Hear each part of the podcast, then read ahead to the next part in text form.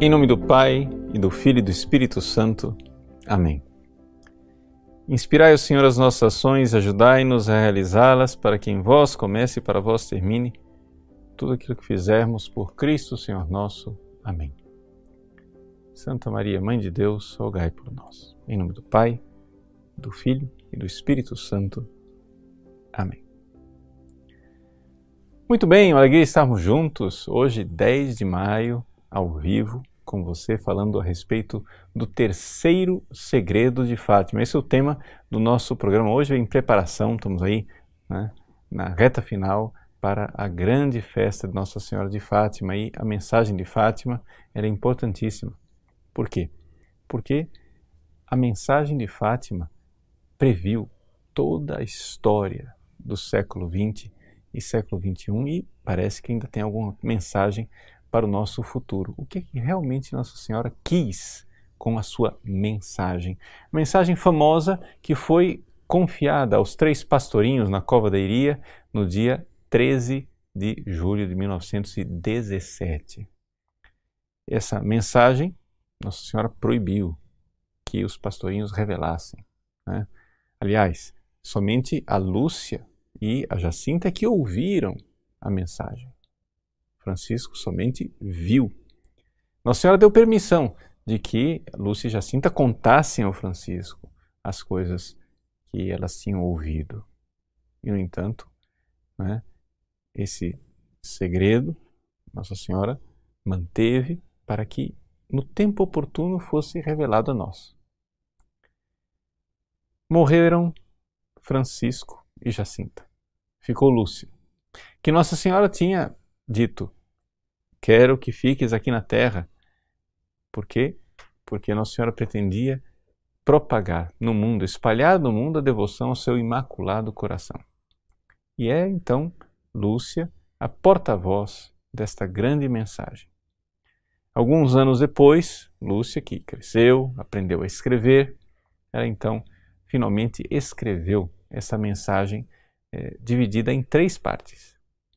A primeira parte que ganhou o apelido popular de primeiro segredo de Fátima, foi uma visão do inferno, onde Nossa Senhora mostrou aos três pastorinhos essa realidade do inferno que você vai dizer, mas isso não é segredo nenhum. Sim, mas tornou-se segredo para o homem do século XX. Por quê? Porque, infelizmente, dentro da igreja entrou uma heresia, a heresia do modernismo, que não acredita no inferno acha que os homens, não é, para serem condenados ao inferno, precisam fazer alguma coisa de muito especial. E, no entanto, ao longo dos séculos, dois mil anos de cristianismo, nós sabemos que o inferno é uma realidade. Por quê? Porque nosso Senhor Jesus Cristo falou mais do inferno do que do céu. Sim. Se você for ver o número de vezes que Jesus fala do inferno, é muito mais frequente do que o céu. E, portanto, Deus de misericórdia se fez homem exatamente para nos livrar do inferno. Mas, de repente, agora, né, o diabo não quer mais que a gente acredite no inferno. Essa é a astúcia de Satanás. Ah, Deus é tão bonzinho, ele não vai condenar vocês por nada. E assim a humanidade vai ficando cada vez mais perversa, cada vez mais perversa. Né? É como se nós tivéssemos uma, uma gangue de meninos de rua e o mais esperto, o mais velho, engana os mais novos. Vai lá, rouba aquele cara lá. Não, mas eu vou ser pego. Nada, que nada. Essa hora não tem policial, o policial não pega, você não vai ser punido. E o menino vai lá e termina na cadeia. Ou seja, é o tipo da bondade. Né? Policial não pega, policial não faz nada. Então a mesma coisa. Deus não existe, ou então o inferno não existe. Sejamos felizes, façamos o que quisermos, porque não há punição. O insensato diz em seu coração, diz o salmo: Deus não existe.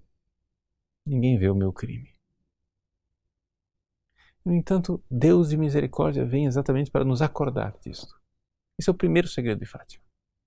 O primeiro segredo de Fátima é Nossa Senhora que sabe do futuro. Nossa Senhora sabia que a Igreja Católica, a Santa Igreja Católica, iria passar né, por um problema interno, que o dogma da fé seria abalado. Né? E então ela vai e, como mãe, recorda aos seus filhos a existência do inferno. A segunda parte da mensagem, chamada de segundo segredo, é Nossa Senhora diz: Vistes o inferno. Para salvar estas almas, né, que milhões e milhões de almas que perecem no inferno, ela quer nos ensinar a devoção ao seu imaculado coração. Veja aqui o remédio que Nossa Senhora dá. A devoção ao seu imaculado coração. E existe nesse mecanismo infernal né, uma série de erros e de mentiras que são contadas pelas pessoas. Satanás não vem diretamente para contar esses erros. Nossa Senhora veio para dizer: olha, existe um instrumento de Satanás que está sendo usado para espalhar os erros pelo mundo. É a Rússia. E se vocês consagrarem a Rússia ao meu imaculado coração, né, haverá um tempo de paz. Se não obedecerem, aí vem a terceira parte. A terceira parte da mensagem, no entanto, ela ficou é, secreta. Essas duas primeiras mensagens, elas foram reveladas, né? anos depois da aparição é, de Fátima, mas foram reveladas. Acontece que Lúcia escreveu a terceira mensagem.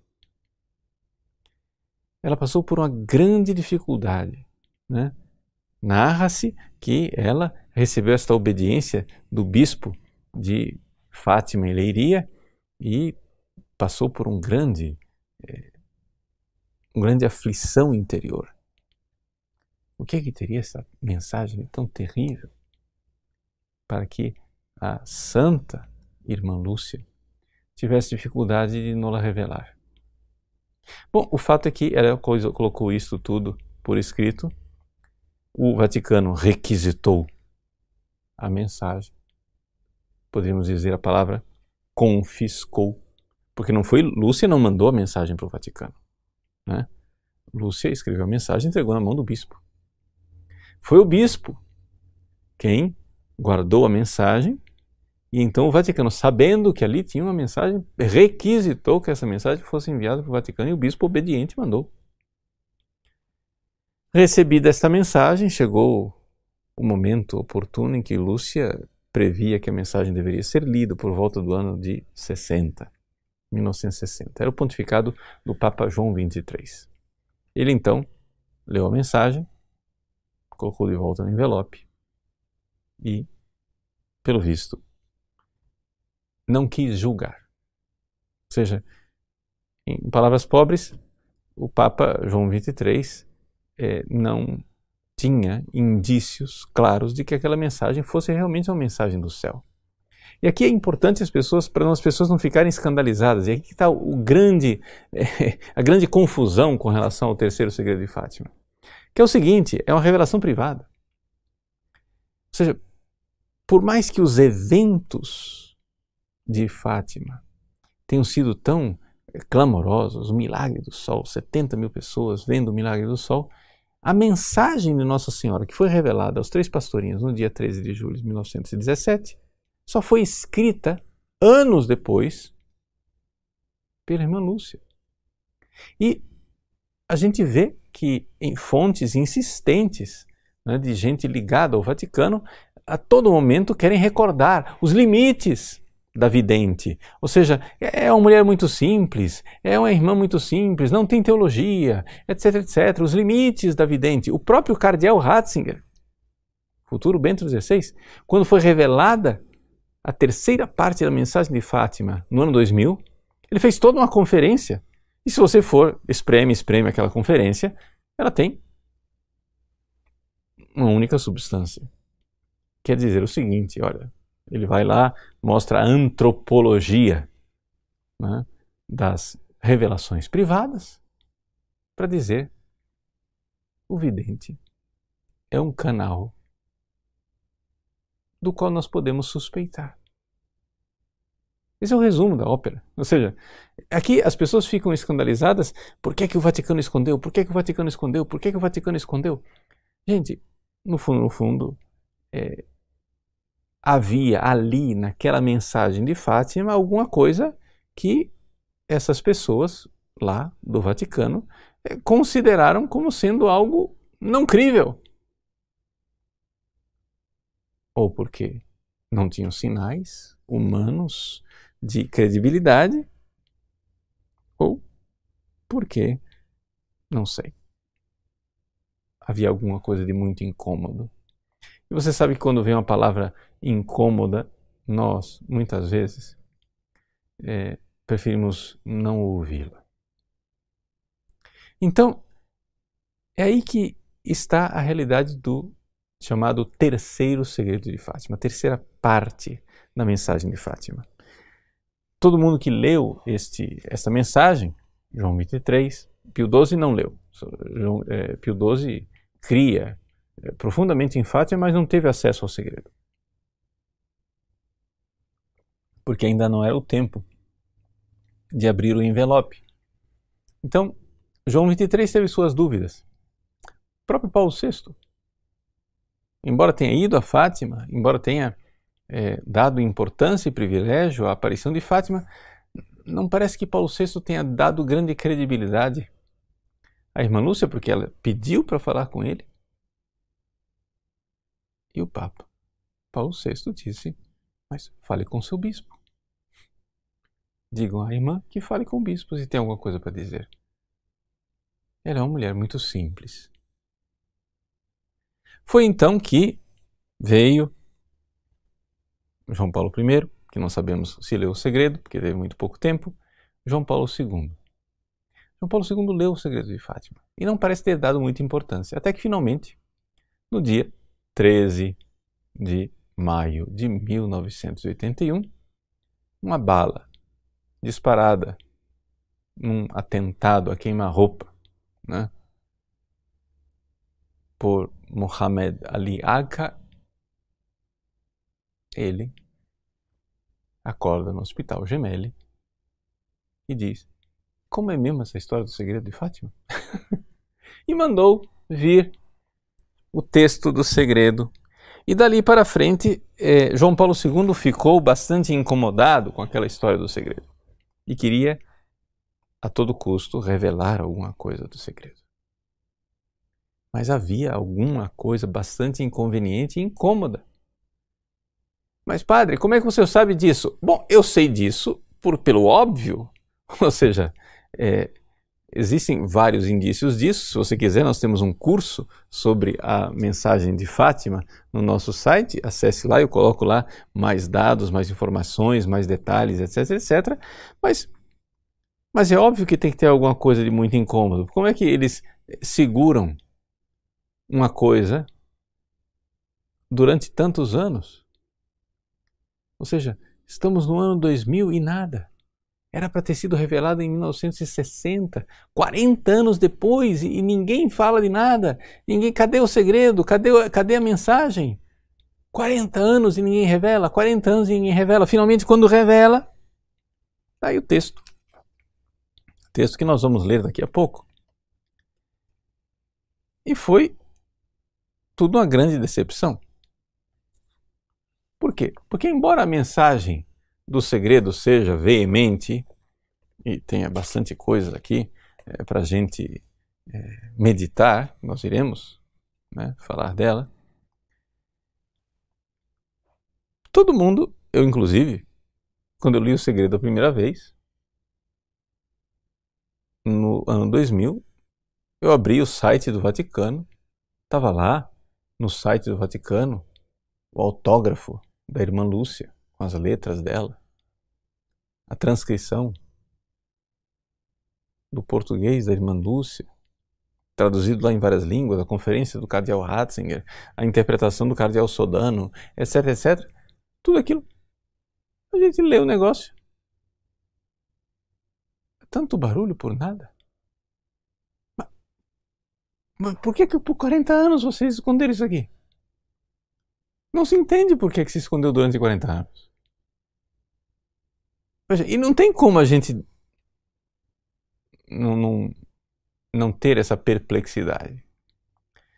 Então, logo desde o início, as pessoas, os devotos de Fátima, ficaram um pouco incrédulos, né? dizendo: Mas será que revelaram tudo?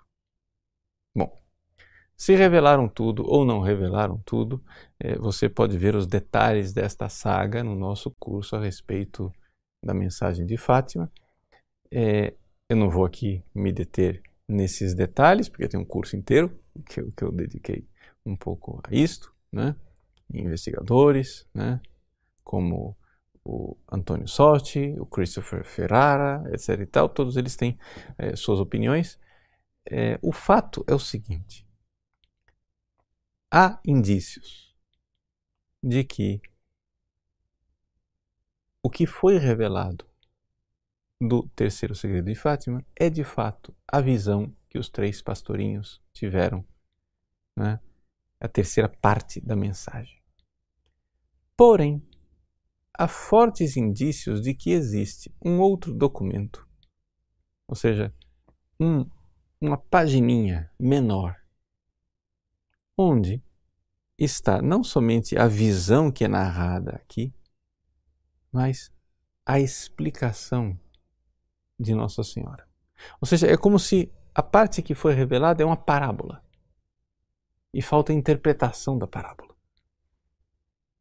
E essa interpretação da parábola teria sido feita pela própria Nossa Senhora. Por quê? Porque no final da visão, Nossa Senhora disse a Lúcia e a Jacinta: Olha, não digo a ninguém, mas ao Francisco vocês podem contar. Bom, mas o Francisco via as coisas. Ora, se o Francisco via as coisas, você, então, lê o terceiro segredo, é tudo visual, não tem. É como se fosse um cinema mudo. Tem o áudio, não, não, perdão, tem o visual, mas não tem o áudio. Como se alguém tivesse cortado o áudio. É só visão. A única palavra que se ouve em toda a descrição é penitência, penitência, penitência, que são as três palavras do anjo. Então parece que falta alguma coisa. Ou seja, uma pagela que seria a interpretação. E aqui que tem, e aqui que está o ponto da controvérsia. Ou seja, esta pagela seria uma interpretação e parece que os prelados do Vaticano julgam que esta pagela interpretativa ela é ela teria sido fortemente contaminada, por assim dizer, pelas impressões e pelas interpretações da própria irmã Lúcia.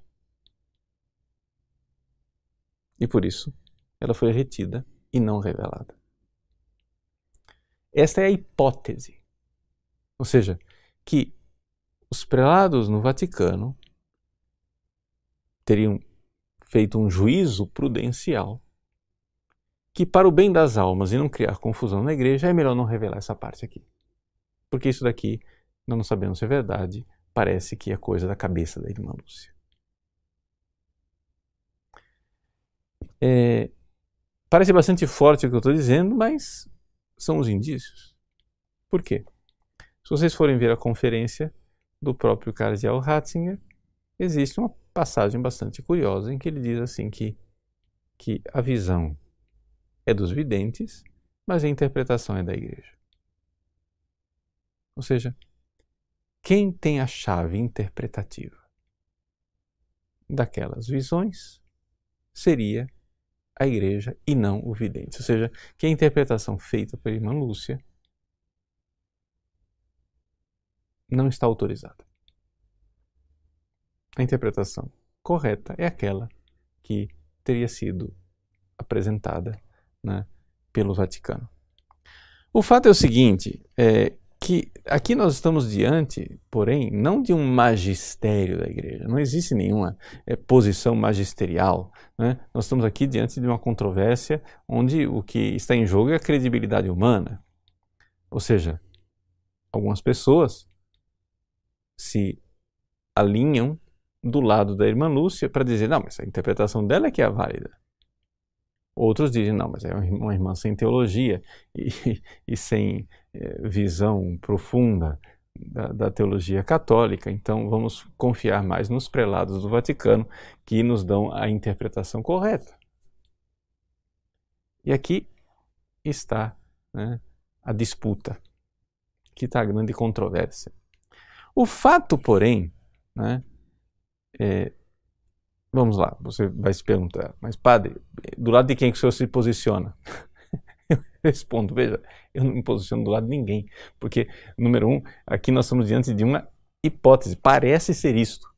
Se vocês forem ler, não é, todas as pessoas que é, estudaram esta questão de Fátima, realmente existem fortíssimos indícios de que tem alguma coisa ali na parte interpretativa que é o punctum dolens, né? o ponto que dói, o negócio ali, ali que está a ferida, e é por isso, por causa desta interpretação, que esse segredo foi retido durante 40 anos. De outra forma, ou seja, não tem é, é causa proporcionada para esse efeito. Ou seja, qual é o efeito? Esconde-se um negócio durante 40 anos. Por quê? Pelo quê? Ad quid perdicio ec? Para que esse negócio todo? Para que tanta confusão? Né? Se tem tanta confusão assim, se retiveram durante 40 anos, tem alguma coisa de bastante é, delicado. E como nós não somos obrigados a acreditar nas revelações privadas, então esses prelados é, parecem ter duvidado dessa parte interpretativa. Então, é aqui que está a grande controvérsia de Fátima. A grande controvérsia de Fátima não está nos acontecimentos de 1917, mas está nos escritos posteriores, ou seja, nos escritos saídos da pena de Irmã Lúcia, né? dezenas de anos depois de Fátima, dezenas depois de, de, que inclusive não foram nem escritos em Fátima propriamente. Ela os escreveu de sua memória muitos anos depois. Então, é, aqui que está a coisa. Porém, vamos lá. Vamos ficar naquilo que é incontroverso, ou seja, na parte do, do, do, segredo que foi revelado. E aqui já temos uma mensagem enormemente importante para a nossa vida que parece que ninguém dá bola. Veja, vamos ler né, o que é que está na terceira parte da mensagem do dia 13 de julho de 1917, mensagem de Nossa Senhora aos três pastorinhos na cova da Iria. Vou ler, está aqui na edição Loyola, aqui no Brasil nós temos as memórias da irmã Lúcia. Então, em apêndice está aquilo que foi revelado no ano 2000. Veja só. Depois das duas partes que já expus, ou seja, a visão do inferno e depois a devoção ao Imaculado Coração de Maria e a consagração à Rússia, vimos ao lado esquerdo de Nossa Senhora, um pouco mais ao alto, um anjo com uma espada de fogo em a mão esquerda. Então, você imagina aqui, está né, tá Nossa Senhora e depois do lado dela, um pouco mais assim, um anjo. O anjo com a espada de fogo na mão esquerda e, ao cintilar, despedia chamas que pareciam iam incendiar o mundo, mas apagavam-se com o contato do brilho que da mão direita expedia Nossa Senhora ao seu encontro. Então, o anjo está aqui. Fogo, Nossa Senhora com um brilho, impede que aquelas chamas cheguem na terra. Acho que não precisa de muita interpretação aqui. Nós estamos diante de um anjo do castigo, né? Ah, o que é isso? Imagina, anjo da ira divina. O senhor é medieval mesmo. O senhor acredita que, tem, que o anjo vai vir castigar a terra, que Deus vai mandar um castigo, etc. E tal. Gente, pelo amor de Deus, olha, para. Para de bobagem. Abra um Apocalipse. Se isso não existe, então o que é o Apocalipse? Então tirem o Apocalipse do cânon. Então, tudo bem. Nós vamos acreditar em você e não na Sagrada Escritura. Não é verdade? Porque você é mais sábio do que Deus. A igreja durante dois mil anos leu o Apocalipse como palavra revelada divina, em que anjos trazem castigos do céu para a conversão da humanidade. Mas você, de repente, é mais sábio do que as Escrituras e diz que não existe castigo. Deus não castiga ninguém. Porque Deus, né? Jesus revelou que Deus é pai, mas você descobriu uma coisa mais importante: Deus não é pai, Deus é um vovô. Né? Deus é um vovô.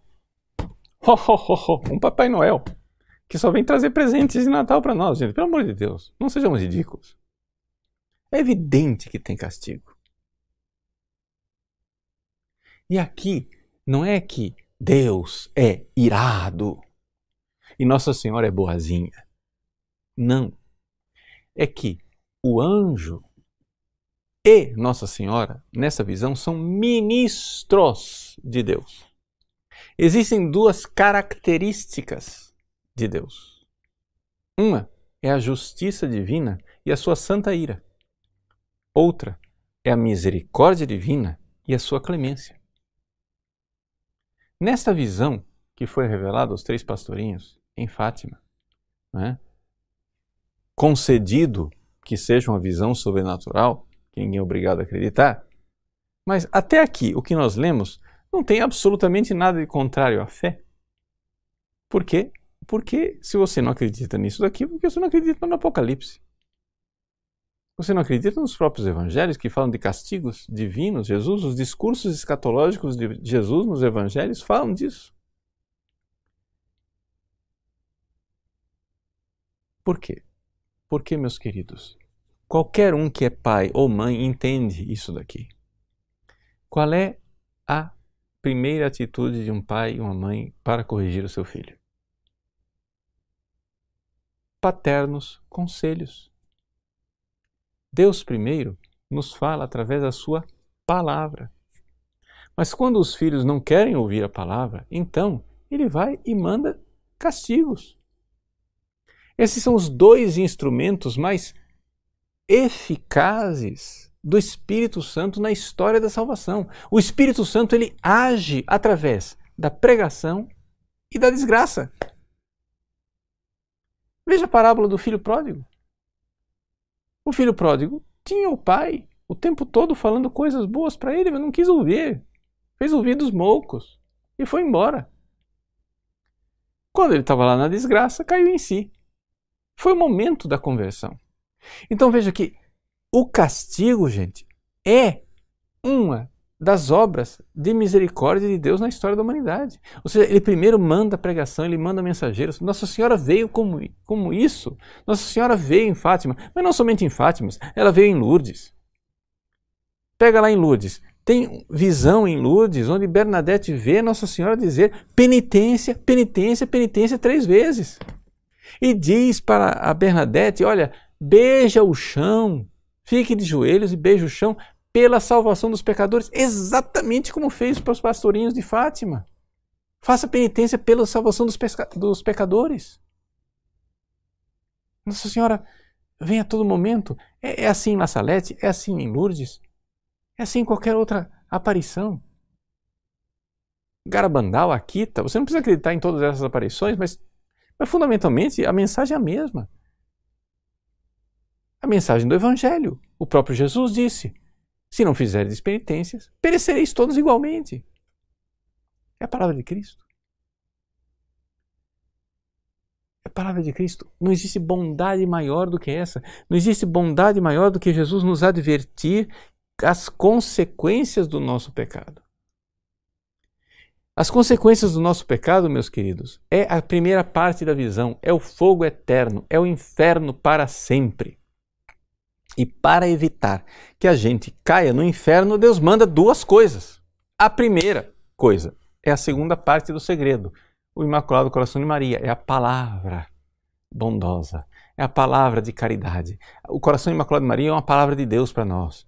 Vejam a bondade, é tempo de fazer penitência, fazer misericórdia, vamos lá, se convertam, façam consagração a Nossa Senhora, né? etc, etc.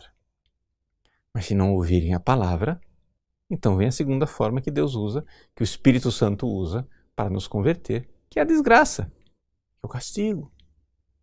E Nossa Senhora revela que na bondade do coração dela, ela, mãe clementíssima, nós dizemos isso na Salve Rainha, ó Clemente, Ó clemente. O que é clemência? A clemência é a virtude que abranda, que modera o castigo. Eu vejo meu filho, ele merece um castigo, vamos supor que ele mereça um castigo de magnitude 10, mas eu, clemente, aplico somente de magnitude 3. É a clemência. Pois bem, Nossa Senhora Clementíssima, ela está lá segurando o castigo. Ainda não. Vamos dar tempo para eles se converterem. Vamos dar tempo, mais uma chance deles ouvirem. Então, tanto Nossa Senhora como anjo são instrumentos de Deus, porque Deus é que é justiça e ira, e ao mesmo tempo misericórdia e clemência. Não é um Deus esquizofrênico. Nós não somos, nós não somos marcionitas. O marcionismo é uma heresia que diz que existe um Deus mau no Antigo Testamento e um Deus bom no Novo Testamento. Nós acreditamos só no Deus bonzinho no Novo Testamento, que é amor e misericórdia, que é uma gracinha. Não, nós não somos isso. Nós acreditamos que é um Deus só. Um único Deus verdadeiro. Que tem esses dois aspectos. No nosso site, nós a todo momento estamos mostrando para vocês aquele ícone né, é, do Sinai, um ícone do século VI, onde Jesus tem o rosto dividido no meio, onde o lado esquerdo ele é sombrio e triste, e do outro lado é misericordioso e bondoso, porque são as duas faces. Esse olhar que cura, né? essas duas faces de Cristo. E Deus não é esquizofrênico, ele é um pai. E é um pai como bom pedagogo. Ele primeiro usa de muita paciência, usa a sua palavra, etc, etc, e depois aplica o castigo. Como último recurso de misericórdia, gente, vocês têm que entender que o castigo é uma misericórdia de Deus para que nós nos convertamos. Vocês vejam, por exemplo, para pegar um exemplo, toda essa história do Covid-19. Quem de nós duvida que Covid-19 foi uma ocasião para queda e reerguimento de muitos? Para a queda daqueles que, diante da pandemia, etc. e tal, se enlouqueceram, se revoltaram contra Deus e abandonaram a fé e para o reerguimento daqueles que estavam afastados da igreja, não rezavam, não procuravam a Deus e agora voltaram. É assim que são os castigos de Deus. Os castigos de Deus são momentos maravilhosos da misericórdia divina, onde nós temos a ocasião de escolher. E assim será o castigo que é previsto aqui, no terceiro segredo de Fátima. Um castigo que é previsto para a conversão de muitos. É a última chance de misericórdia que Deus dá para os seus filhos.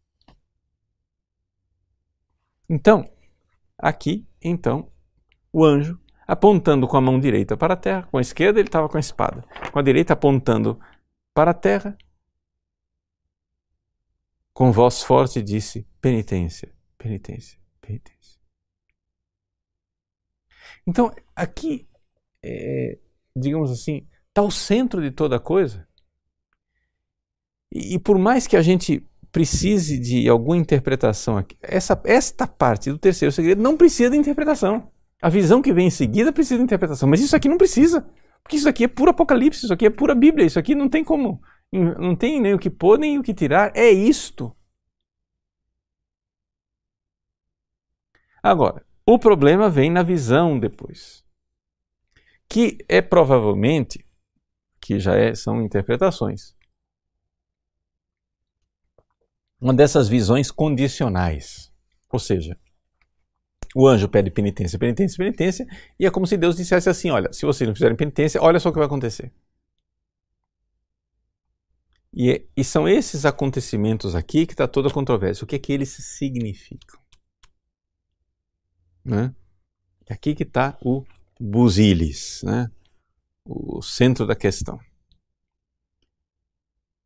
Vimos numa luz imensa que é Deus. Em Fátima, várias vezes tem essa coisa da luz, né? E, e Lúcia sempre diz a luz que é Deus. Então, vimos esse acontecimento em Deus. Não é um acontecimento na história. Porque ainda, quando aquilo foi lá revelado, não é um, uma coisa, um fato inevitável. Ainda era evitável.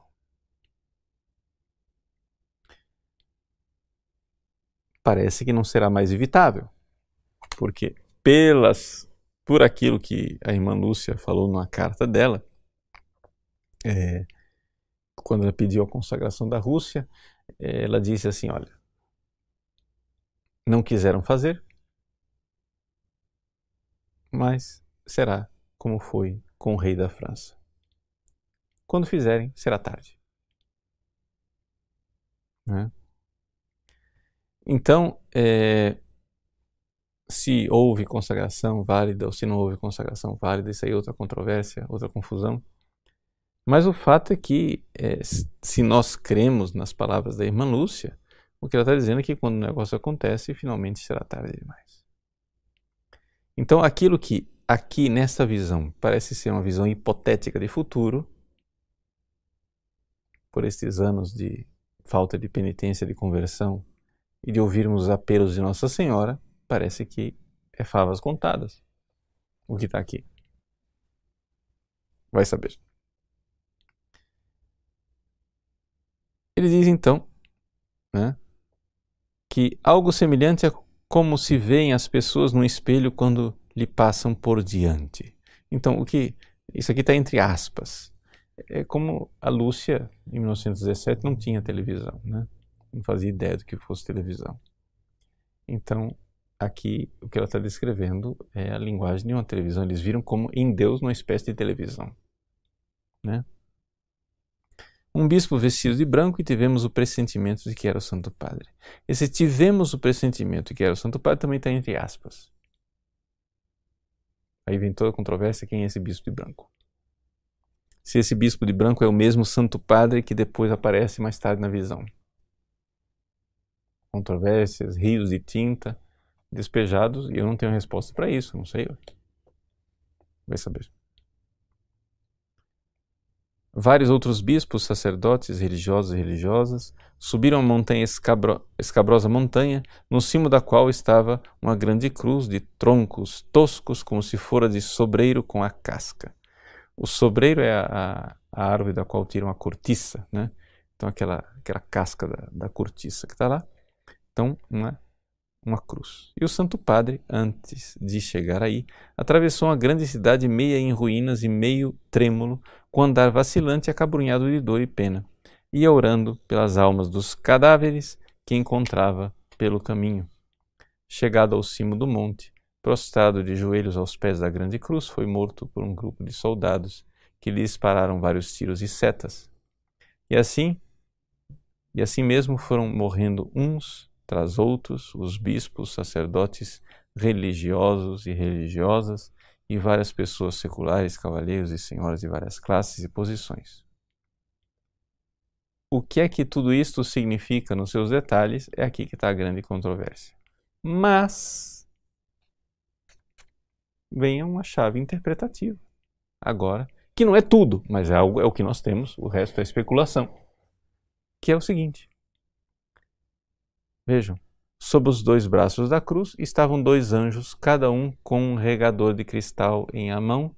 Neles recolhiam o sangue dos mártires e com ele regavam as almas que se aproximavam de Deus. Gente, isso aqui é puro Apocalipse também. Ou seja, está, ela está falando claramente de martírio. Ou seja, esse pessoal todo que está morrendo aqui são mártires. Porque os anjos estão recolhendo o sangue dos mártires. E com esse sangue dos mártires, né, acontece algo de bem-fazejo para a redenção e para a salvação das outras pessoas. Isso está muito claro. Então, o início da visão e o final da visão é muito claro porque é puro Apocalipse. Ou seja, a obra dos justos, a perseverança dos justos, etc e tal, aqueles justos que debaixo do altar de Deus clamam até quando, Senhor, até quando, né?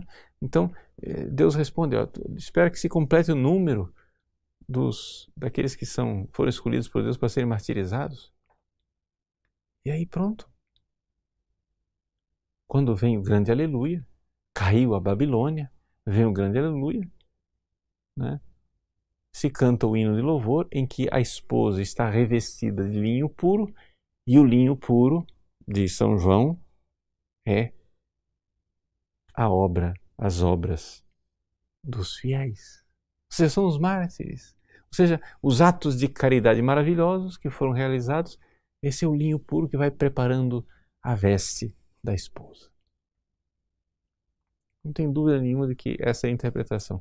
Agora, o meio, o núcleo, ainda está um pouco ali precisando de uma chave interpretativa. E essas coisas que eu estou dizendo aqui, interpretação muito clara da igreja, o próprio catecismo da igreja católica fala dessas coisas. Não é? Então, o que é que nós podemos dizer? Nós podemos dizer a respeito de Fátima que, no fundo, no fundo, as pessoas não querem ouvir aquilo que já está muito claro e revelado. E está muito claro e revelado que nós não estamos ouvindo os apelos de Nossa Senhora, nós não estamos ouvindo os apelos do anjo que pede penitência, penitência, penitência, e, portanto, vai vir o castigo. E devemos nos preparar para o martírio, porque é através do martírio, né, da nossa fidelidade, do derramamento do nosso sangue, que é, nós iremos, com o nosso próprio sangue, regar as almas dos fiéis que irão receber né, os frutos da nossa fidelidade. Esse é o segredo de Fátima. Veja, o resto de especulação, o que é que são estes erros que nós estamos cometendo? Veja, existe uma carta da irmã Lúcia que foi escrita ao Papa João Paulo II e está contido aqui mesmo na, na publicação, em que a irmã Lúcia fala claramente ao Papa que o, essa terceira parte do segredo, ou seja, antes mesmo da publicação do segredo, está dito aqui: a terceira parte do segredo refere-se às palavras de Nossa Senhora. Senão, a Rússia espalhará os seus erros pelo mundo, promovendo guerras e perseguições à igreja. Os bons serão martirizados e o Santo Padre terá muito que sofrer, várias nações serão aniquiladas. Então quer dizer o seguinte: toda aquela tragédia que está acontecendo ali na visão diz respeito à Rússia. Aí você já entendeu por que, que é tão incômodo e por que, que não quiseram revelar o negócio. Por quê? Porque se não quiseram, vejam, nenhum papa até agora teve coragem de fazer uma consagração em que mencionasse o nome Rússia. Rússia. Consagra as nações do mundo, etc. etc. Mas, mas Rússia, ninguém falou.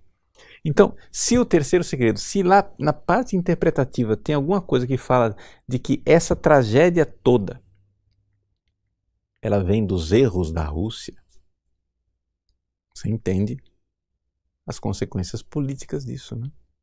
Você entende a confusão diplomática disso, né? Eu não estou dizendo que é, o que não é, é a irmã Lúcia que está dizendo que é. A terceira parte do segredo, ela diz, refere-se às palavras de Nossa Senhora, senão a Rússia vai espalhar seus erros. Aí vai acontecer guerra, perseguição da igreja, Santo Padre vai sofrer, mártires. Não está claro isso?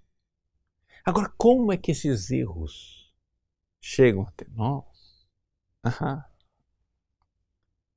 Aí, grande controvérsia, grande controvérsia, mas eu acho que ninguém de nós é tão ingênuo de se iludir de que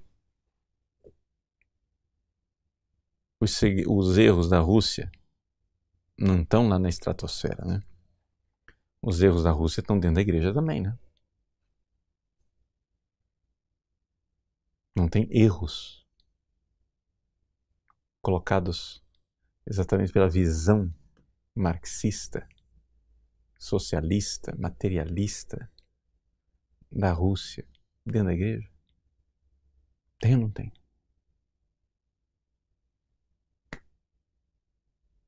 Não precisa um anjo vir aqui revelar isso para a gente, né? A gente enxerga, né? Por quê? Porque é, a chave interpretativa de uma, de uma coisa já acontecida, não precisa, gente. Já tá, é só olhar os fatos históricos, o negócio está aí. A, a, Rússia espalhou seus erros, não consagraram, não fizeram a tempo, agora ela já espalhou, o negócio já aconteceu.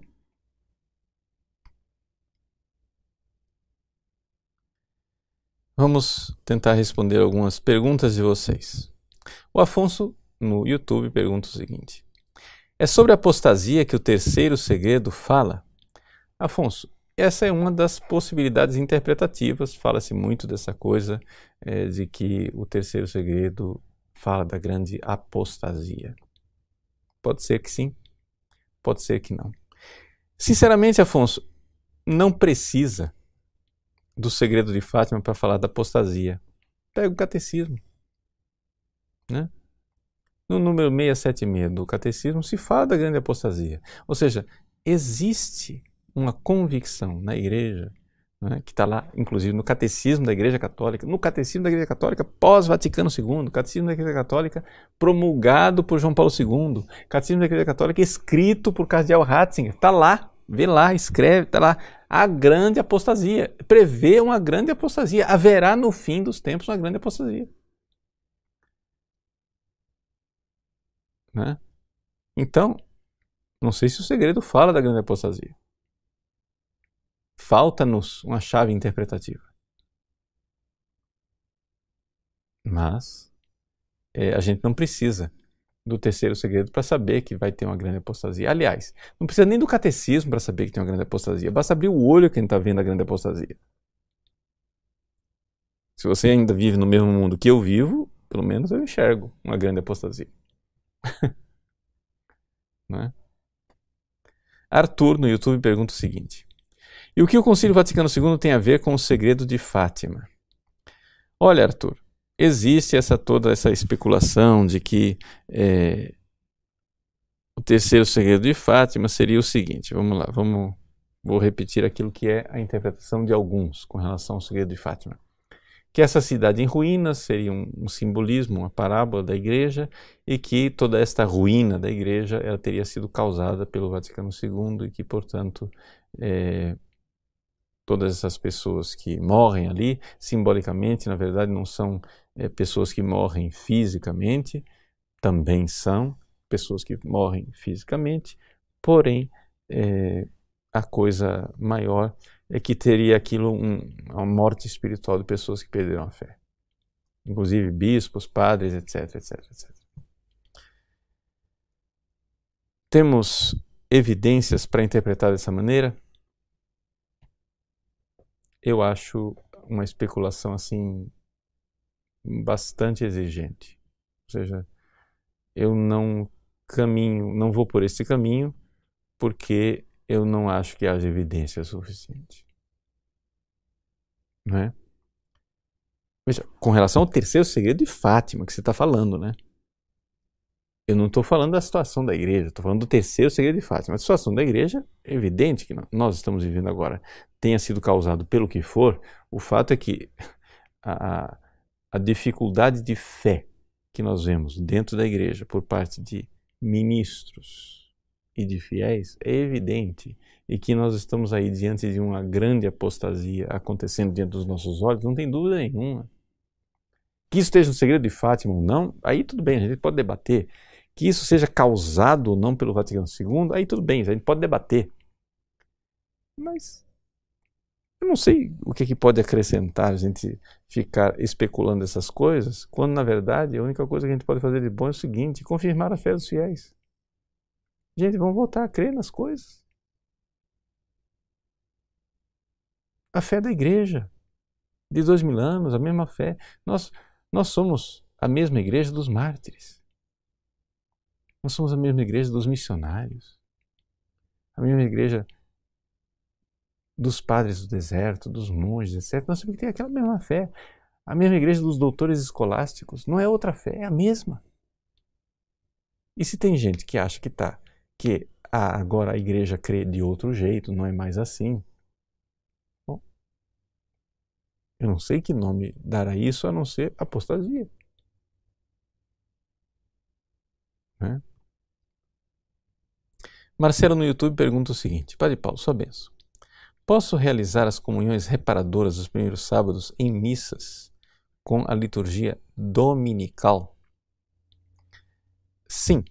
É, veja, o que é importante é que a comunhão seja no sábado. Agora, onde você e que momento do sábado você recebe a, a comunhão, isso daí não é importante. Pode ser no sábado de manhã, pode ser no sábado à noite. Sábado à noite se celebra a liturgia com a liturgia dominical, mas não, não é necessário nem sequer receber a comunhão dentro da liturgia. Ou seja, no sentido que seja uma missa. É, você pode receber a comunhão fora da missa. Tá? O importante é que receba a comunhão no sábado, para que haja comunhão reparadora, conforme Nossa Senhora instruiu a irmã Lúcia. Verinha. Sua bênção, Padre. Gostaria de saber por onde eu posso começar a fazer penitência. Verinha, a palavra penitência, como ela é colocada ali pelo anjo, é antes de tudo né, a realidade de uma mudança de mentalidade. Né? Uma mudança interior, a mudança do coração. Então, é, penitemini, ou seja, fazei penitência. Quer dizer, aquilo que Jesus disse, né? metanoia, aquela mudança de mentalidade. Antes de tudo, é a mudança interior, em que você, nas suas orações, esteja disposta a mudar, mudar as nossas atitudes, mudar o nosso coração. Agora, como Nossa Senhora ensinou aos pastorinhos, nós podemos fazer penitências através das coisas que a própria vida nos impõe. Os pastorinhos, as grandes penitências que eles fizeram foram as perseguições que eles tiveram que sofrer. Né? Foram as coisas que a própria vida lhes impôs, como por exemplo a doença né? da, da gripe espanhola. Agora, claro que também eles acrescentavam penitências, eles deixavam de comer, deixavam de beber, etc. Né? Faziam penitências.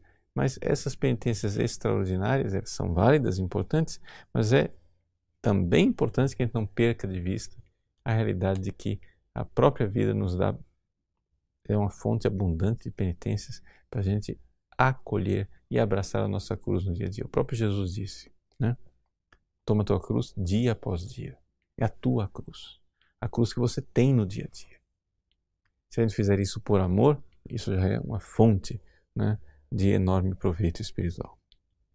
A Patrícia no Instagram pergunta o seguinte: Padre, diante da visão apocalíptica, o, senhor, o que o senhor fala sobre estocar alimentos? Veja, Patrícia, existe um pouco esta é, ideia de algumas pessoas de que nós estamos diante de uma grande catástrofe e que é, seria necessário a gente se recolher em lugares mais seguros, estocar alimentos, é, ter fontes de energia alternativa, etc, etc. O que eu digo a respeito destas coisas? É, eu digo que são opiniões válidas, que eu respeito, mas que eu realmente não tenho, não tenho estudo suficiente pessoal sobre revelações privadas que falam esse, dão esse tipo de instrução para é, dizer que realmente é assim ou não. Aí eu remeto é, para pessoas que tenham estudado mais, porque se são revelações privadas, as revelações privadas é, elas são de fé humana é necessário estudá-las para ver né, se tem ali indícios de credibilidade. E eu devo confessar para você, Patrícia, que não tenho ainda não tenho uma opinião formada a respeito dessas coisas. Gostaria é, de recordar para vocês, no final desse programa, a respeito de Fátima, que é, nós, no nosso programa aqui, nós estamos nos aproximando agora no final de maio na comemoração dos 15 anos do apostolado do site padrepauloricardo.org. Né? E nesses 15 anos de apostolado, uma grande gratidão a Deus, um grande te deum, laudamos por tudo aquilo que Deus nos concedeu de bom ao longo desses 15 anos e todo o bem que Ele permitiu que fosse realizado através desse apostolado. Então, é, por causa dessa comemoração dos 15 anos de apostolado, nós estamos fazendo para vocês, né, que ainda não são alunos do site, a possibilidade de ter acesso a todos os cursos do nosso site, ao plano global dos cursos do nosso site, com 40% de desconto. Então, é, é uma promoção que está sendo feita agora, por causa dos 15 anos do nosso apostolado, 40% de desconto no plano global para aquelas pessoas que ainda não são alunos e que gostariam né, de é, se tornar membros da nossa família. Então, aproveite essa ocasião né, e não somente isso, faça o apostolado de convidar outras pessoas né, para vir fazer parte dessa nossa família. Aquilo que nós colocamos aqui para vocês gratuitamente na transmissão ao vivo semanal, ou nas homilias diárias, ou nas respostas católicas, tudo isso é somente a, a ponta do iceberg, por assim dizer, né? só um, um pedacinho bem pequeno daquilo que é o esforço do nosso apostolado e tem muito mais, de forma mais sistemática. A própria mensagem de Fátima, que nós aqui apresentamos pinceladas básicas, nós temos um curso inteiro onde eu mostro para vocês né, detalhadamente um pouco as controvérsias que estão por trás dessa realidade é, da mensagem de Fátima e do terceiro segredo. Tá bom? Então, nesses 15 anos do apostolado do site fatorricardo.org, uma promoção especial de 40% de desconto. Não perca essa oportunidade. Convide seus amigos. Faça também o apostolado com as outras pessoas, convidando-os para serem né, membros dessa nossa família. Tá bom?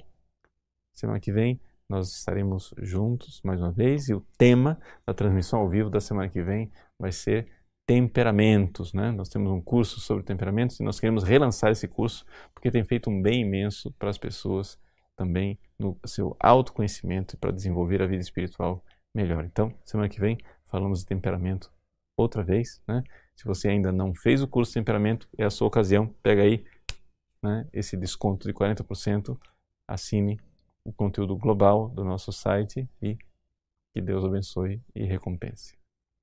Aqui, preparando-nos para celebrar a festa de Nossa Senhora de Fátima, vamos então pedir a Deus e a Nossa Senhora uma bênção especial sobre esse mundo que tanto necessita de conversão, de penitência, para que verdadeiramente a mensagem, os apelos de misericórdia, de conversão e de clemência que a nossa Mãe Bendita veio trazer do céu, não terminem em nada, mas deem o seu fruto no nosso coração.